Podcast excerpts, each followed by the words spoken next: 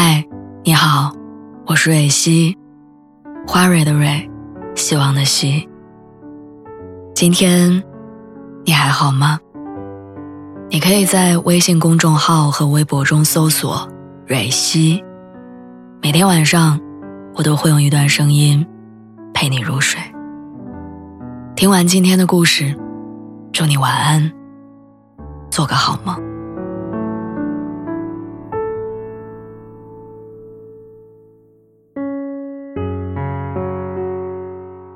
我特别喜欢一个词，叫模板。它就像是一个 GPS 导航，你跟着走就能抵达目的地。套用过来人的模板，大概率能够得到一个不错的结果。而关于如何处理跟前任的关系，最完美的模板，大概是删除。我的上一段感情持续的时间不算短。但结束的很仓促。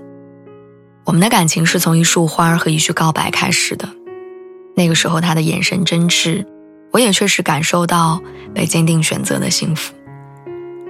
在一起之后，他会在电影院温度降下来的时候为我披上外套，会在散步的时候把我护在里头，会郑重地跟我介绍他的朋友，会明确地表达不愿意做很多事儿。后来，比起两个人相处的时间，我们更喜欢沉浸在各自的生活里。我去逛超市的时候，他待在家里吹空调；我跟朋友们爬山，他跟哥们儿去网吧开黑；我去楼下的餐馆吃麻辣香锅，他就去街对面吃油泼面。久而久之，我难以捕捉到令人印象深刻的快乐，也逐渐为这段感情附上无意义的标签。恰巧由于工作的原因，他去了其他城市，我们也顺其自然的分开。在很长一段时间，我都觉得这份恋情是失败的，没有一个圆满的结果，没有获得成长，只是强行将不合适的两个人捆绑在一起。于是我理所当然的跟着最完美的分手模板走，把他的联系方式删除。上次我回了一趟老家，翻箱倒柜的寻找着某张证明的过程中，我在床底下翻到了一个落灰的箱子。那是我的百宝箱，里面有同学录、手办、手链，还有各种信件。很多写信人的名字我都记不清了，但是看着每一样物品，我都能想到背后的故事。当我从那个箱子里翻出前任写的信和礼物卡片的时候，我有点愕然。信中的文字古板，但很真挚。礼物卡片让我回想起了他曾经攒钱为我买礼物的样子。于是我突然意识到，自己也曾经被如此真诚的对待过。那些被喜欢过的证据，让我重新审视着过去的这段感情。即使他没有陪我去逛超市，但是他在家里吹空调的时候，会顺手。打扫好卫生。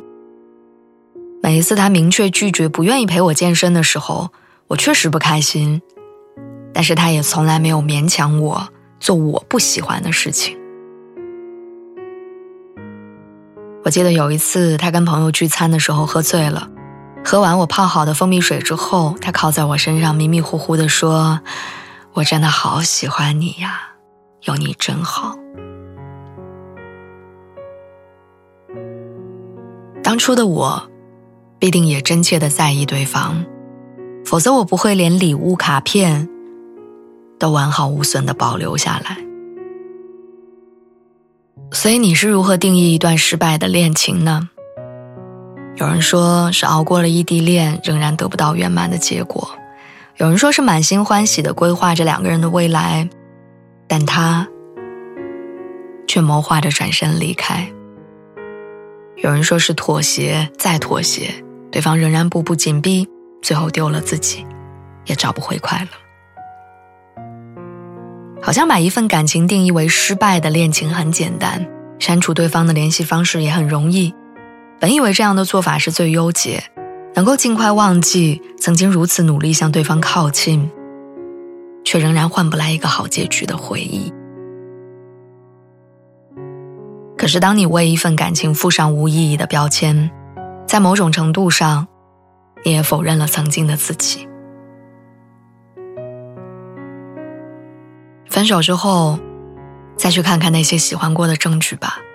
如果那些证据写满了真诚，请你相信，无论你们分手的时候有多难堪，那都不是失败的感情。你们曾经彼此真诚的对待过，曾经陪伴彼此携手度过了某段艰难的日子，曾经彼此依偎，把对方看得比自己还重。恋爱的意义。不是为了追求在一起的圆满结果，而是曾经心甘情愿的为对方付出。这个世界上的相遇不一定都有结局，但你要知道，他们都有意义。